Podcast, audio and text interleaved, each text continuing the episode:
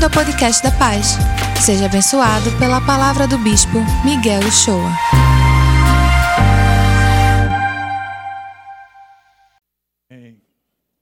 Boa noite, pessoal. Boa noite, que alegria poder estarmos iniciando esse tempo. Você sabe que hoje é o domingo, o primeiro domingo chamado Domingo do Advento. Hoje é o primeiro domingo de uma quadra, de uma estação que antecede o dia de Natal. Hoje, os próximos, esses quatro domingos, a história da igreja foi reservado para celebrar o advento. Advento significa vinda, não é isso? A vinda do Senhor Jesus. E, significativamente, nós já iniciamos já nesse dia a cantar algumas canções de Natal. Porque nós vamos celebrar daqui a quatro semanas a natividade do Senhor, do Senhor dos Senhores, do Rei dos Reis, do Senhor da Glória. Se você prestou atenção, eu acredito que sim, ao texto que foi lido hoje, deixa eu mostrar para você quem é esse. Dá um pouco de retorno aqui, por favor.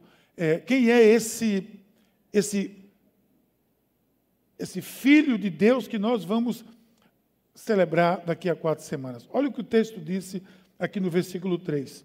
O Filho é o resplendor da glória de Deus e a expressão exata, presta atenção, a expressão exata do seu ser, sustentando todas as coisas por sua palavra poderosa. Depois de ter realizado e purificado dos pecados, se assentou à direita da majestade. Esse é Jesus Cristo.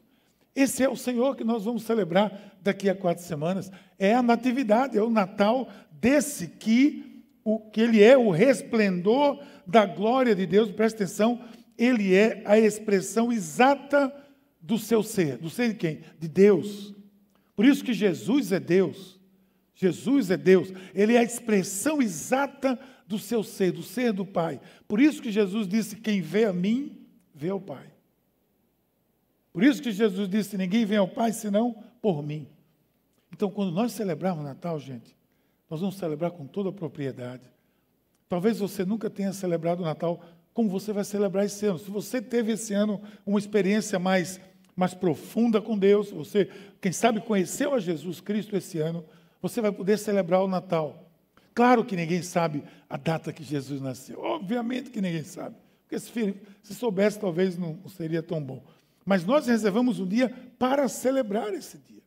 E é o dia 25, o dia 24 para o dia 25 e o dia 25, que é o que nós vamos fazer. Então, nesse período, vá trabalhando, vá estudando, vá lendo sobre essa, essa chegada de Jesus, porque é sobre isso que nós vamos falar.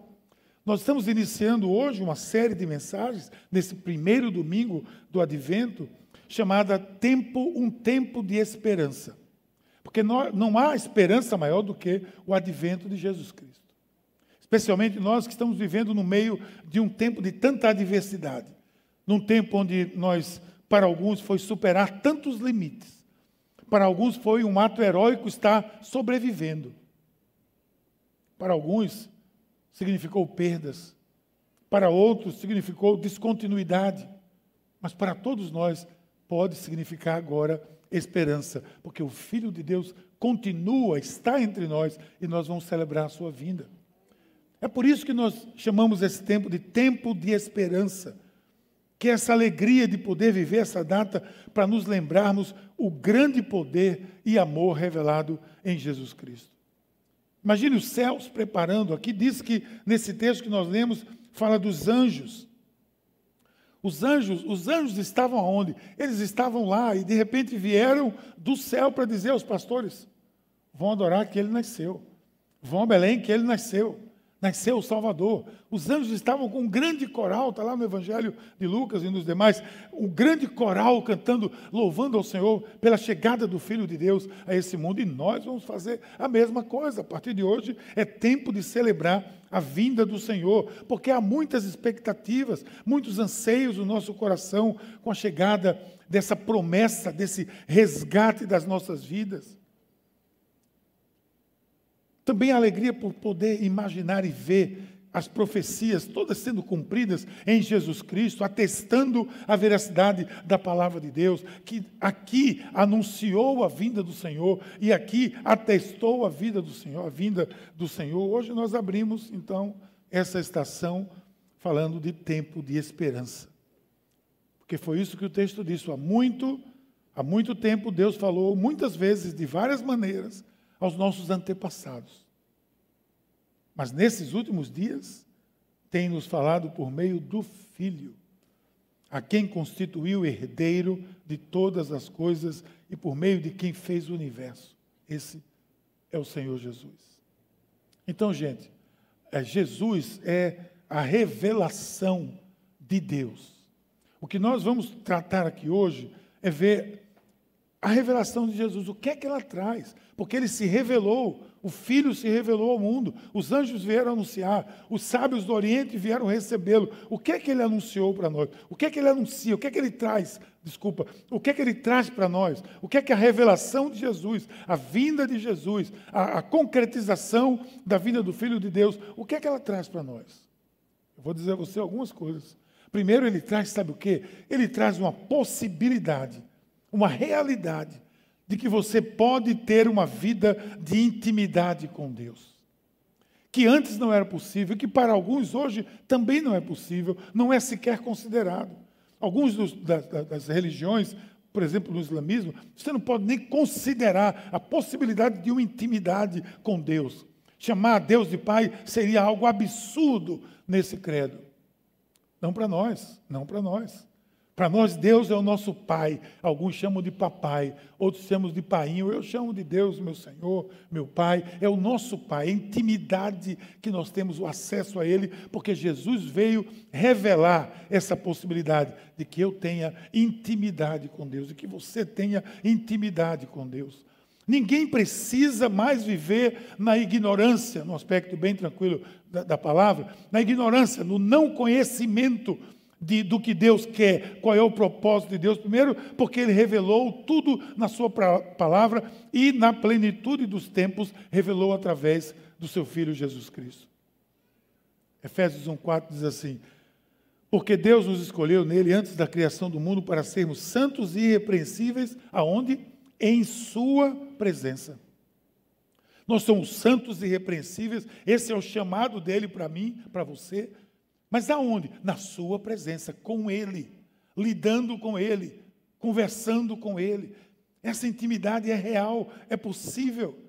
E aí a gente vê a palavra de Deus apontando para um relacionamento direto, divino, e, e, e, os seres humanos podendo ter esse relacionamento. E você vê os personagens bíblicos que prefiguravam Jesus, todos eles eram na direção de um relacionamento com Deus.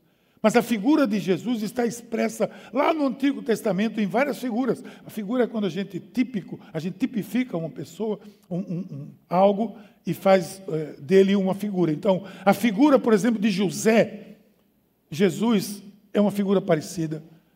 A gente, quando estuda a Bíblia, a gente vê que José foi traído pelos irmãos, ele foi para o poço, foi vendido como escravo, chegou no palácio, foi preso, depois ele foi o primeiro-ministro do Egito. Jesus veio, foi perseguido, foi traído, foi morto, foi sepultado, foi humilhado.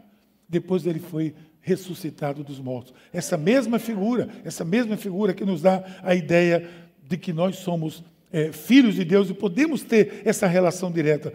Ele foi esse que veio cheio de glória, vestido ao mesmo tempo da glória e da maior humildade possível.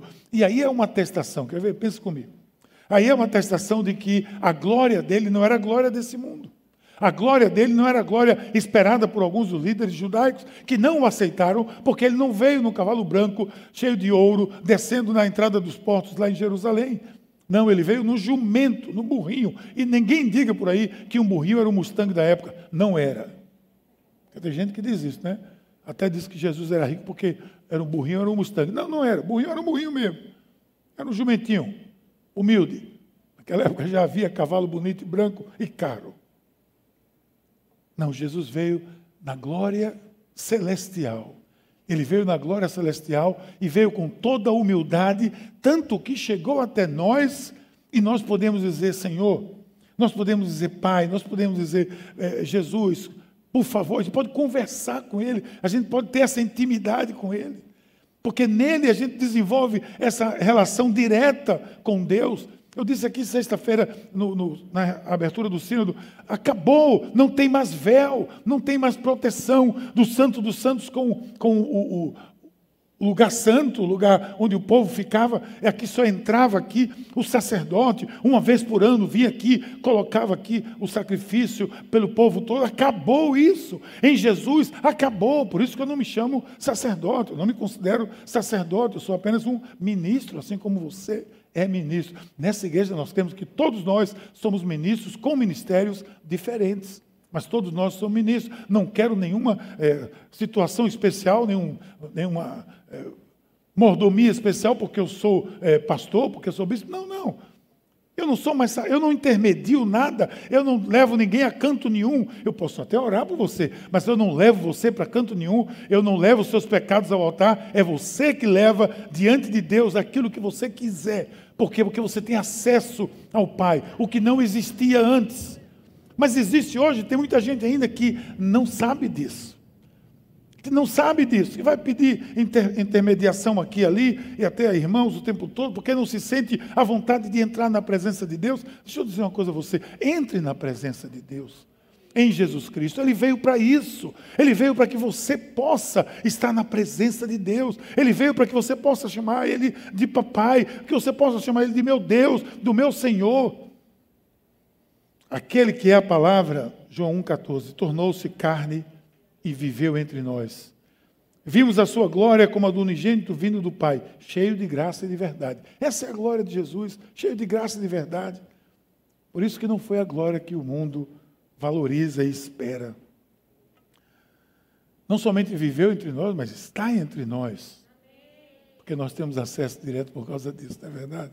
Então, essa é primeira é, é o primeiro fato que o advento traz, que a vinda de Jesus traz para nós, é que há, um, há uma abertura agora, há um espaço, a porta foi aberta, pode entrar. Né? A gente, quando está aqui, diz: pode entrar. Como é aquela música que diz? Não, é melhor eu. É melhor eu. É melhor deixar para lá. Mas tem uma que a gente diz assim: pode entrar, né? é tua casa, pode entrar, etc. É assim mesmo. Onde é que a gente diz pode entrar? Onde é que a gente diz pode entrar? Não, tem uma que a gente diz pode entrar. Mas se não tem, pode entrar. Entra na presença de Jesus. Porque a revelação de Jesus trouxe isso. Pode entrar. É Vitinho que está ali.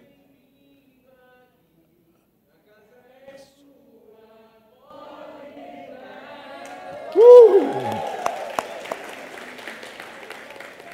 É muito bom ter o apoio técnico. Foi o meu ponto que, que falou aqui agora. Mas também a revelação de Jesus traz mais, ele traz esse acesso, ele traz a certeza de que ele é o cumprimento das suas promessas em minha vida e na vida da humanidade.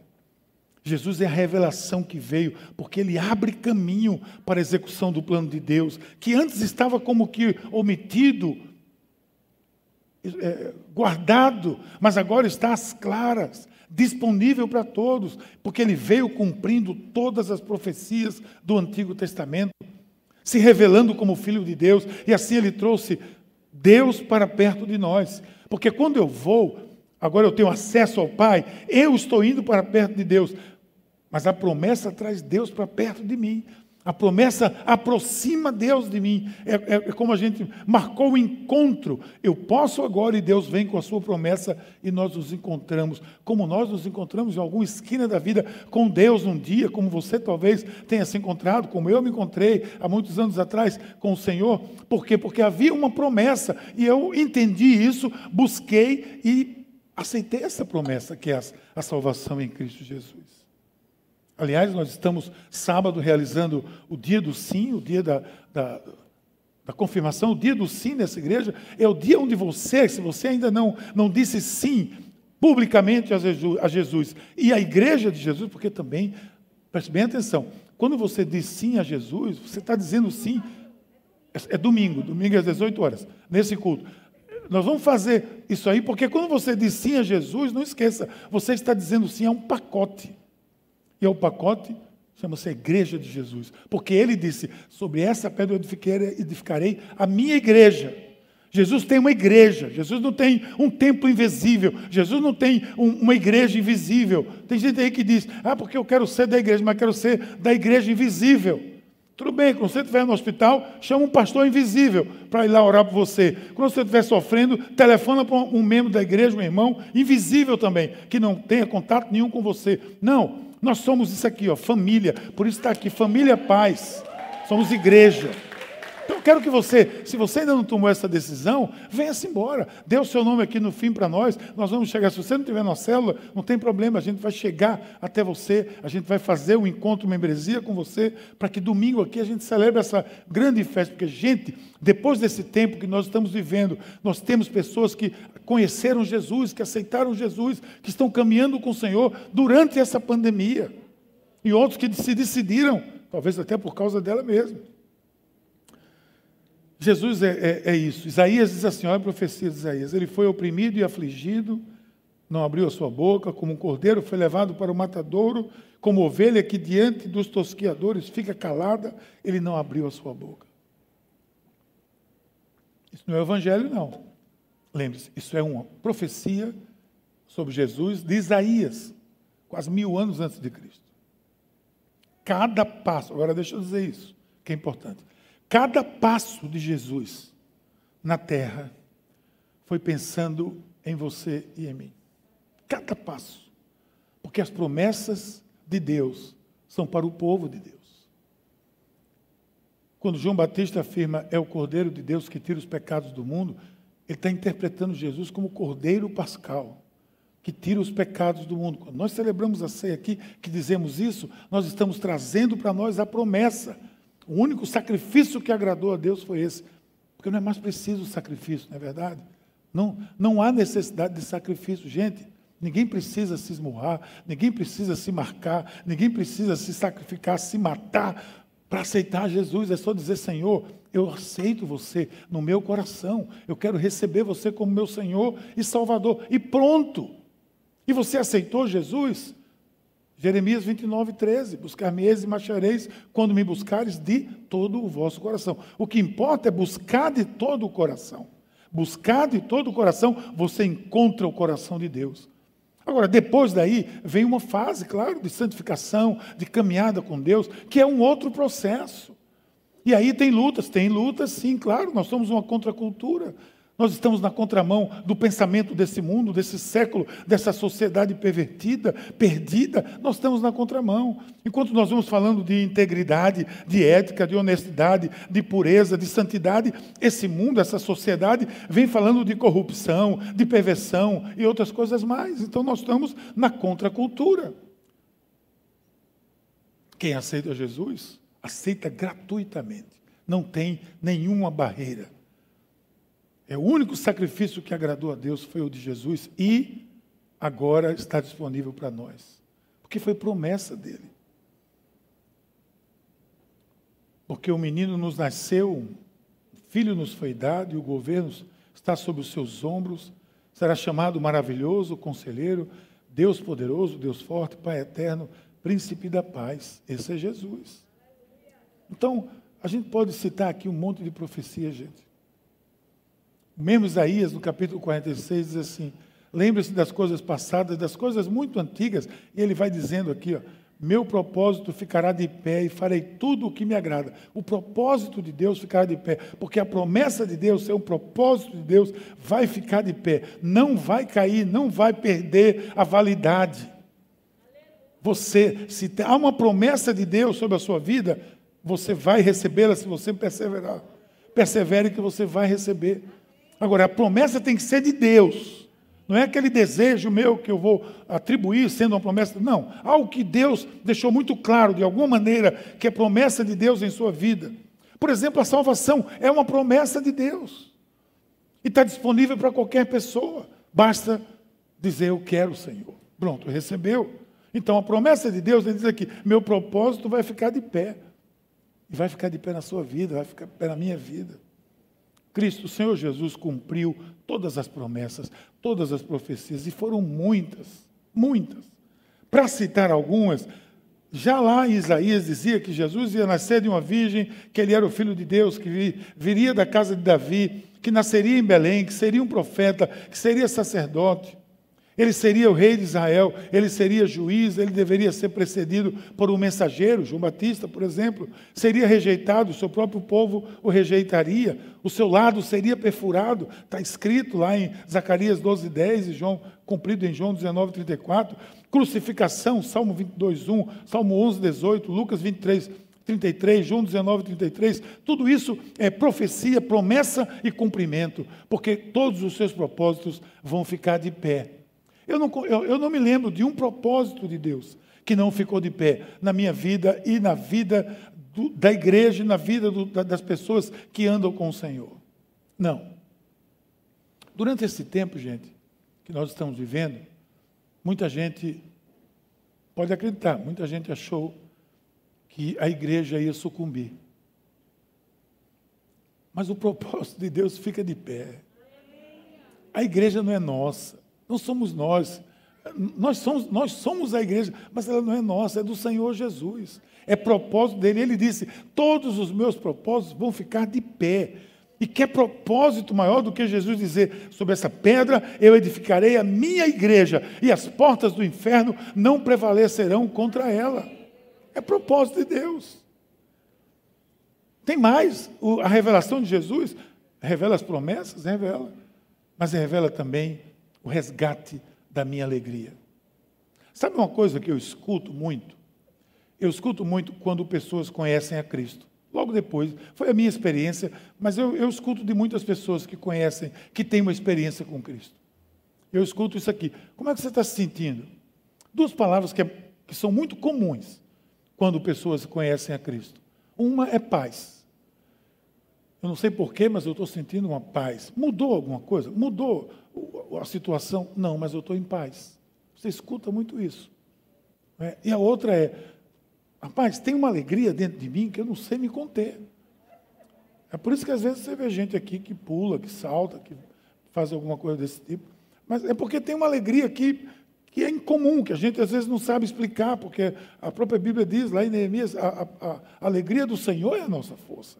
Essa alegria é a alegria do Senhor. Ela é a nossa força, porque é, é, ela vem de Deus está em nós. E quando Jesus veio, ele resgatou a alegria da nossa vida.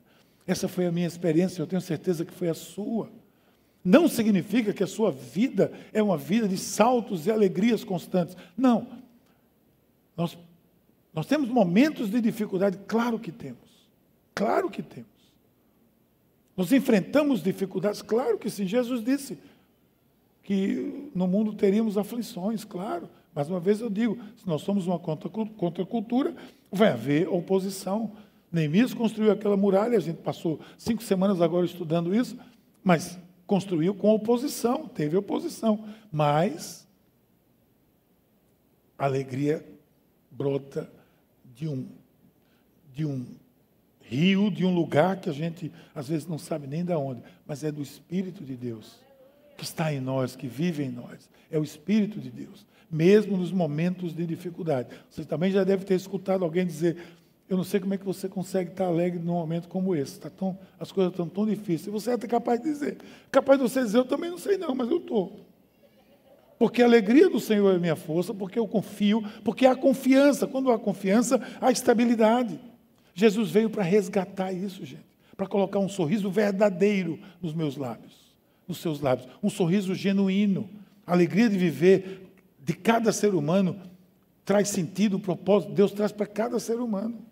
Toda a Bíblia está repleta de histórias que contam, que falam das promessas que mostram a alegria do povo de Deus. Povo cheio de Deus, quando a gente se enche de Deus, plenitude do Espírito, a presença de Deus, não há como a alegria toma conta da gente.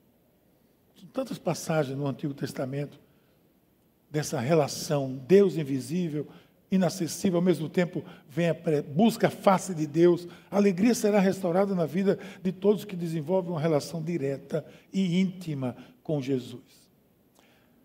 Tem gente que não compreende, mas às vezes acontece, não é uma coisa comum, claro, mas acontece muitas vezes de você estar orando por uma pessoa e vem sobre aquela pessoa um mover de sorriso, de, de riso, de alegria.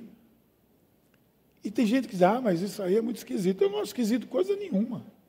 Eu acho que é a alegria do Espírito em mim, quando tem alguém orando por mim, eu eh, sou liberto, eu sou livre, eu sou abençoado, o meu espírito está regozijando com o Espírito de Deus. E a única expressão que pode sair dos meus lábios ou do meu, da minha face é sorriso. Olha quantas vezes eu já orei. Uma vez eu estava orando aqui por uma, uma moça, uma jovem, junto com o pessoal, e eu comecei a orar por ela e daqui a pouco ela começou a sorrir. Ela sorria, ela sorria, sorria. Gente, ela sorria tanto que eu até pensei, o que, é que eu fiz de engraçado para essa mulher sorrir desse jeito? Ela sorria muito, por quê? Porque era um gozo. Quando você tem gozo na presença de Deus, a única expressão que a gente tem é sorrir. É pular, é se alegrar, mas é sorrir. Então, se você sorrir com certas coisas aí na televisão, por que você não vai sorrir com a presença de Deus na sua vida? A alegria vai ser resgatada. Não confunda como êxtase qualquer. Tem um cântico antigo, eu não sei se tem alguém aqui dessa época, viu, rapaz? Acho que só eu mesmo. Tem algum crente antigo aqui que dizer assim: Esta paz que eu sinto em minha alma. Lembra dessa? Olha, a irmã ali, você se revelou, viu, irmã? Agora. Esta paz que eu sinto em minha alma não é porque tudo me vai bem. Esta paz que eu sinto em minha alma é porque eu louvo ao meu Senhor. Não olho circunstâncias, não, não, não. Olho o seu amor, não me guio por vista. Alegre estou. O resto vocês vão para o YouTube que vocês vão encontrar coisa melhor lá. No Antigo Testamento a gente vê isso, no Novo Testamento a gente vê essa alegria, essa maneira de expressar o gozo de Deus. Não tem, não se reprima. Tem um negócio aí que diz, não se reprima, mas no Espírito de Deus, não se reprima. Liberte o seu coração, expresse a sua alegria.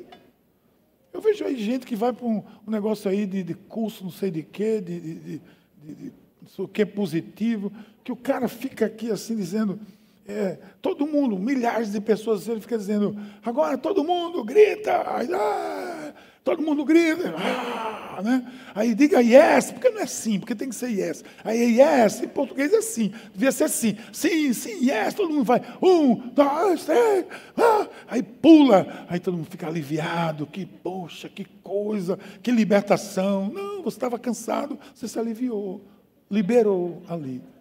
Não, não é isso não. Aí chega na igreja é assim, ó. Não, na igreja é lugar, na igreja é lugar de seriedade, de reverência. Não confunda nunca reverência com profundidade na presença de Deus. Não confunda reverência com, com, com silêncio. Não se confunda reverência com formalidade, com formalismo. Não, reverência vem do nosso coração. A pessoa pode estar prostrada, sorrindo de alegria e ser a maior reverente do que aquele que está ali parado, igual uma, uma múmia paralítica que não sai do canto. Pode ser. Não é reverência isso, não é reverência. Reverência é a minha relação com Deus. É eu entender que Ele é o meu Senhor. Ele entender que eu, que eu sou rendido a Ele. Isso é reverência. Isso é reverência. Respeito à presença de Deus. Por isso que ele resgatou a nossa alegria. E a alegria é algo tão precioso nos céus. A Bíblia diz que quando uma pessoa conhece a Deus, a alegria no céu é grande.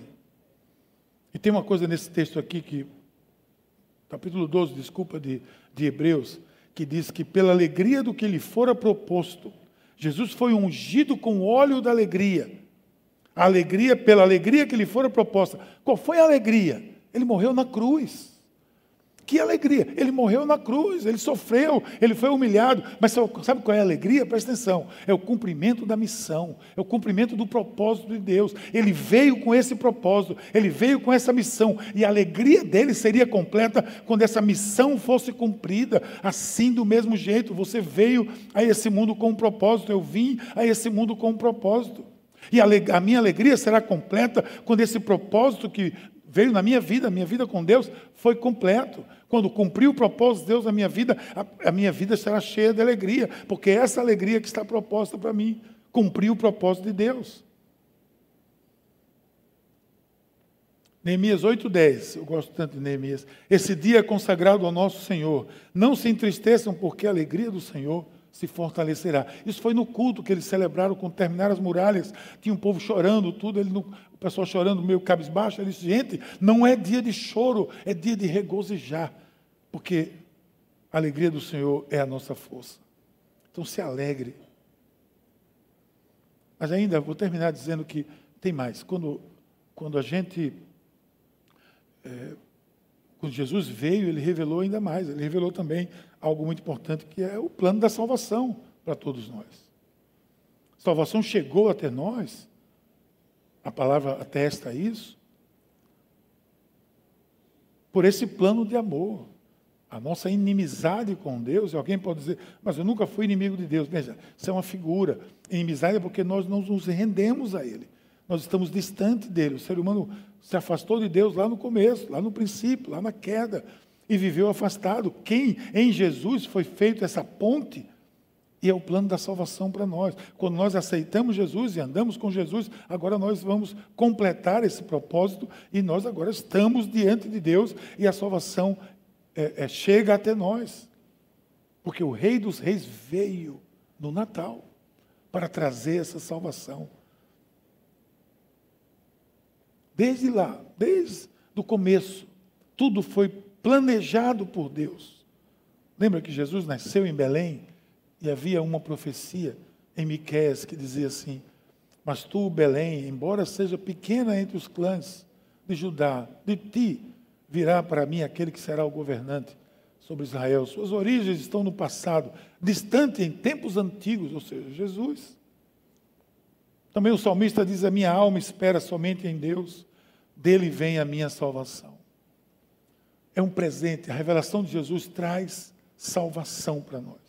Então, esse tempo de advento é um tempo de renovar as esperanças, porque a salvação foi anunciada e se cumpre, anunciada e se cumpre na vinda de Jesus a esse mundo.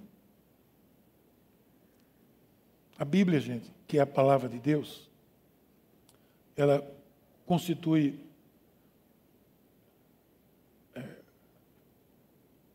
a, história da salvação. Desde lá de trás, está toda aqui. As profecias estão aqui, a expectativa está aqui. É um tempo de esperança, porque a palavra de Deus nos diz que ali foi um tempo onde Jesus se revelou e trouxe essa salvação. A salvação através de Jesus Cristo. É isso que nós vamos celebrar no Natal. É isso que nós vamos celebrar. E tem gente que acha que isso é confusão. Eu vou contar uma história a vocês. Um irmão aqui da igreja, que é, no final do ano muitas empresas fazem confraternizações, né? Ou pelo menos faziam. Hoje vai fazer confraternização via Zoom. Vai ser bem interessante. Aí chamaram ele para fazer uma palestra, dar uma palavra tal na empresa. E a gente, eu já fiz muito isso, a gente já faz isso há muito tempo. E ele foi lá, ele falou do Natal, falou de Jesus, falou da paz, falou de, do plano de salvação de Deus em Jesus Cristo, o que o Natal revela. Mas sabe que teve uma pessoa que procurou ele e disse: Olha, meu, não confunda Natal com religião, por favor. Não confunda Natal com religião. Ele quis fazer com, com Jesus Cristo, com, com igreja, com Deus, com, com relação espiritual. Não confunda. Natal é uma coisa, religião é outra. Não. Nossa fé nós celebramos o que nós celebramos agora, daqui a três semanas, é a natividade do Salvador. Eu sei que a sociedade está secularizando, está paganizando o Natal. E eu quero terminar dizendo a você que essas, esses, o que Jesus revela precisa ser visto e precisa ser percebido no Natal. Porque nós estamos vivendo um Natal paganizado onde não se fala de Jesus, onde não, onde não se trata de Jesus Cristo. É Jingle Bell para lá, Jingle Bell para cá. Mas cadê Jesus? Sempre na minha casa, meus filhos pequenos, sempre, desde pequeno, depois meus netos, sempre. Dia de Natal, igreja, depois Vamos celebrar o Natal? Vamos. Ah, presente e tal. Ótimo. Mas antes, vamos lá. O que é Natal? Sempre o mais novo lia a Bíblia. O, mais, o, o que estava apto a ler a Bíblia, lia ali o Evangelho, mostrava o que era o nascimento de Jesus, fazia um comentário e aí nós celebrávamos o Natal. É isso que nós estamos celebrando. É isso que os judeus fazem e fizeram durante milênios para que a sua cultura fosse preservada, a sua espiritualidade. Era que na Páscoa eles o mais novo pergunta para o mais velho, que pergunta para o pai, qual é a diferença dessa noite das outras, na Páscoa. E eles respondem, porque nessa noite nós somos libertos do Egito, do Egito etc, etc, para que não se perca isso. Mas a sociedade está secularizando, não permita isso. Hoje eu tirei do armário, eu e Juliane tiramos os presépios que a gente tem para colocar na mesa. Eu me lembro com muita saudade, eu diria, do tempo em que eu, em que eu montava os presépios com minha mãe. Que minha mãe ficava esperando o dia que ela ia tirar aquela caixa. Passava um ano esperando ela tirar aquela caixa lá do armário, para ela abrir, tirar os personagens todos. A gente mesmo fazia umas, umas palhazinhas assim, colocava areia, colocava os personagens, José, Maria, Jesus, os reis magos, os, os, pastores, os anjos não, porque os anjos ficavam fora, mas eles assistiam. Tal. A gente passava o tempo todo esperando aquele dia. E a gente montava aquilo com tanta alegria, no dia como hoje, primeiro domingo do advento. Hoje se perdeu. Eu vi, eu já falei tanto disso que eu acho que teve um shopping aí me escutou e fez um presépio de, de gente assim, não foi de figuras enormes há uns dois anos atrás, teve um shopping que fez um lindo presépio, enorme. Eu fiquei muito feliz, teria até foto lá na frente, porque é um momento raro, é um raro. Eu vi, eu vi lugar de Natal aí, de shopping, que tinha Gasparzinho. Gaspar, gente, Gasparzinho, o fantasminha, camarada. Tinha ele lá, na, na, na figura do Natal. Não deixe que isso aconteça com você, porque o que o Natal revela é Jesus. E que Jesus revela é isso. Isso não é religiosidade, isso é espiritualidade. Isso é celebrar a festa como ela deve ser celebrada. Celebre isso. Eu sei que talvez você em algum lugar seja até não muito bem interpretado, né? Porque você falar. Eu, vou, eu contei aqui o episódio que eu tive no shopping aí, né? De, eu fui chamado lá para fazer um, o Natal dos funcionários. Eu contei aqui. Mas tem gente que não ouviu, não. Eu fui chamado no maior shopping daqui para fazer o Natal dos funcionários. Gente, era milhares de pessoas, 8 horas da manhã, aquela multidão lá. E aí o, o, o outro, tinha um padre, ele me perguntou, reverendo, o que é que o senhor vai fazer? Eu, disse, eu vou, vou, ler a Bíblia e vou falar aqui de Jesus, Natal tal. Ele disse, eu, eu não sei, eu acho que eu vou abençoar a, a árvore de Natal, aquela árvore gigante. Eu disse, tá bom, você faz isso e eu prego. Aí ele disse: O senhor tem um rito aí para abençoar a árvore de Natal? Eu falei: Não, é, no meu livro aqui não tem rito. Mas tudo bem, você pode abençoar aí que eu vou pregar. Ele fez a parte dele, abençoou, me botaram lá na plataforma, eu comecei a pregar, falar né, de Jesus, do Natal, tal. E de repente, gente, meu canto do olho aqui começou a ver uma figura vermelha e branca se aproximar. E o campeonato tinha acabado, não era torcedor do Náutico, não era ninguém eu, eu, eu, digo, não, não acredito que estão colocando o cidadão do meu lado aqui. E eu falando e foram trazendo. Quando eu olhei, era ele, o Papai Noel, estava chegando junto de mim. Aquela figura imensa. Oh, oh, oh. Ele veio para junto de mim, eu abracei ele assim. Papai Noel, o senhor sabe que essa festa não tem nada a ver com o senhor, não sabe?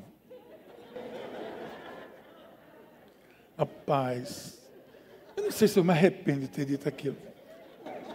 Mas a diretora do shopping estava na primeira fila de marketing. Ela, ela fechou o olho assim, ela deve ter dito: ele acabou com a minha festa. Você não sabe pior. Eu fui chamado no outro ano para outro shopping.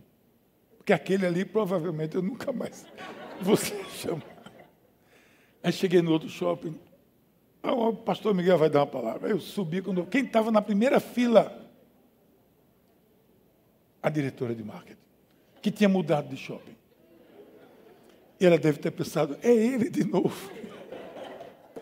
Mas aí não tinha Papai Noel, graças a Deus, eu também não precisei, foi tudo em paz. Mas eu quero trazer, talvez jocosamente brincando, mas a verdade é que a gente vai secularizando, paganizando as coisas e vai perdendo sentido. Isso que eu vos apresento aqui hoje é a mensagem do advento de Jesus Cristo.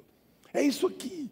É a vinda do Senhor que vem resgatar a nossa alegria, que vem trazer intimidade para nós junto com o Pai, que vem também para que as promessas sejam cumpridas e o plano da salvação seja realizado através dele nas nossas vidas. Essa é a minha alegria também. Por isso, se você nunca encontrou a Jesus ainda como seu Senhor e Salvador, está na hora, aproveite esse tempo de Natal, porque quando for no dia 24, dia 25, você vai celebrar o Natal como nunca você celebrou na sua vida, nunca. Porque o Natal verdadeiro, com Jesus no coração. Se você ainda não disse sim publicamente, já está aqui na igreja e quer dizer sim, você vai ser, vai ser um daqueles que durante o momento que vai ficar para a história. Porque tem muito dia do sim aí que o pessoal pode esquecer. Mas esse de domingo que vem, ninguém vai esquecer, porque não vai haver outra pandemia como essa em nome de Jesus na humanidade. E você Todos vão poder dizer, no meio daquela pandemia, eu disse sim para Jesus, eu disse sim para a igreja de Jesus, porque ela não para, ela avança.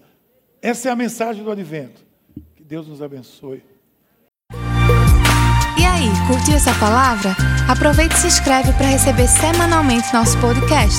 Nos segue também nas redes sociais, no perfil Somos Pais. E se mora perto de uma de nossas extensões, vem nos visitar. Até o próximo!